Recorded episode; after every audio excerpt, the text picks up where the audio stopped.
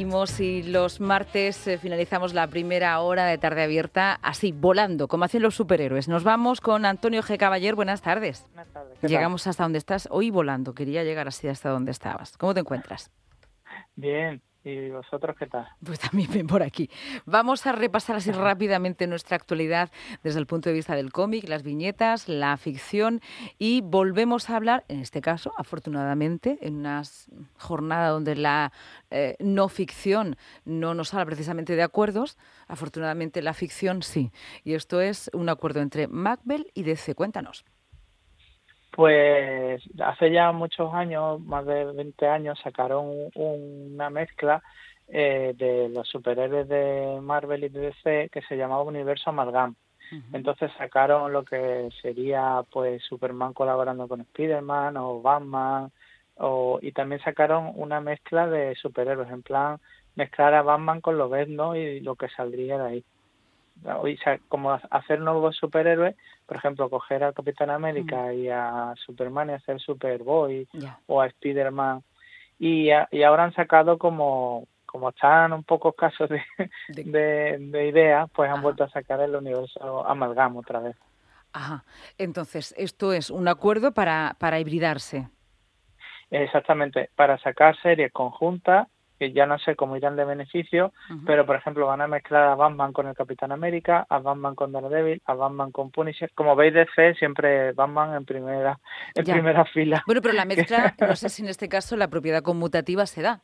No lo sé, si el hecho de que vaya antes hace que la mezcla de ese superhéroe predomine el, el, el, primero, el, padre, Batman. Pues eh, normalmente en, en, en, algunos casos sí, lo, porque ahora mismo por respeto yo creo que han puesto primero a Batman pero sí que sí que DC, han puesto DC versus Marvel Omnibus y DC Marvel de, Amalgam, de Amalgam Age Omnibus, que significa como la mezcla, eh, la edad de la mezcla, ¿no? La edad de la amalgama.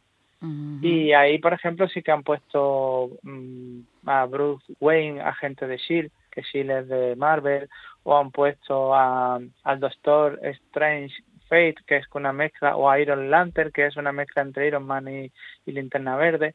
Ahí sí que, o Lobo de Duck, que es Howard el Pato y el superhéroe de Lobo. Bueno, el antihéroe de Lobo. A ver, Howard el Pato y antihéroe de Lobo, estamos mezclando dos especies, que esto sería así como en el lenguaje coloquial, eh, churras con merinas. No sé si esto es fácil.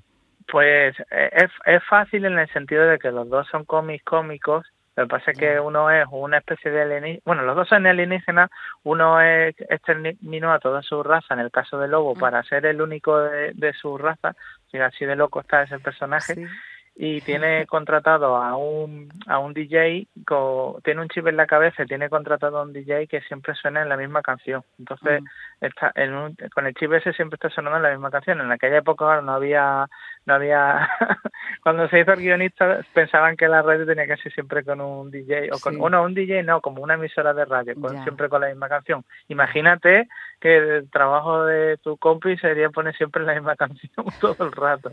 Estaría desquiciado. Un poco sí, bueno, no sé que le guste mucho, pero esto de y, todo. Y Howard, Howard, el Pato, que también es un alienígena muy famoso, que, hicieron una película que fue un fracaso, pero que la gente que la vimos en la época le tenemos mucho cariño y que ha seguido, en los cómics ha seguido con, más con más gloria que pena. En, en, el mundo cinematográfico no, pero en los cómics. ¿Cómo es el, el perdóname, porque ahí sí que me pierdo muchísimo. no sé cómo es el pato jugador extraterrestre. Ah, de verdad. o no lo sé pues imagínate al pato Donald, pero sin el traje de marinero y con un desparpajo y una y una forma de hablar mm, como muy soez y como si fuera Danny DeVito. Imagínate a Danny DeVito. Sí. Pero se parece a cualquier pato común. pero Se parece al pato Donald, ¿no? que más que nada. Vale. Pero este tiene algún color especial que lo de alguna manera... No, no, es blanco, es blanco.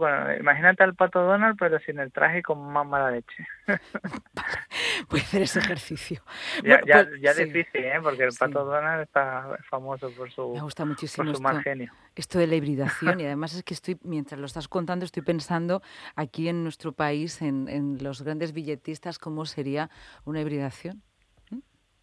Pues sí, aquí podríamos mezclar mortadelo con bueno, ¿con, ¿con, quién? O con, con, con el Capitán Trueno, ¿no? Con el Capitán Trueno. Sería Trueno de él o algo así. Sería complicado. Esto, esto de las mezclas no siempre tiene por qué salir bien, pero en principio tiene buena pinta. Bueno, no, pero pues está bien porque le vendría bien la, habilidad de Mortadelo de disfrazarse, le vendría bien al Capitán Trueno, pero claro. en el campamento enemigo. Claro, pero luego estoy pensando... la, falta de neuronas ya es otra cosa.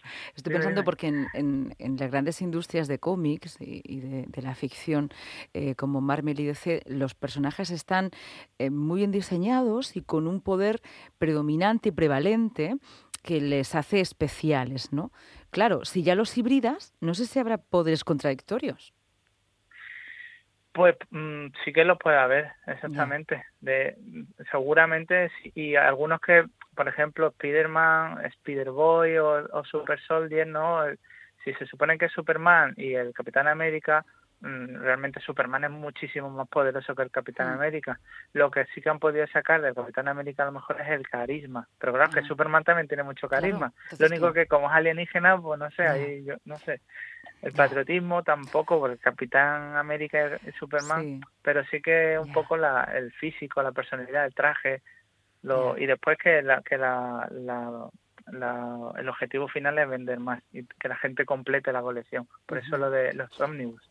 Es una palabra que a los fans les gusta mucho cuando dicen ómnibus. Es como, guau, lo voy a tener todo en un tomo. Se puede completar la colección o customizar con trozos de lo que uno ya tiene. Es una manera de hibridar también, un poco más casera. Es, incluso van a, es que van a sacar muchas van a sacar muchas mezclas, exactamente. Puedes hay algunas series que van a continuar donde lo dejaron hace casi 30 años y hay otras que no, que son nuevas total. Pues muchísimas gracias, Antonio G. Caballer. Siempre, además, dando un paso más y también estimulando nuestra imaginación. Muchas gracias, Antonio. Adiós. Venga, un abrazo. Hasta luego.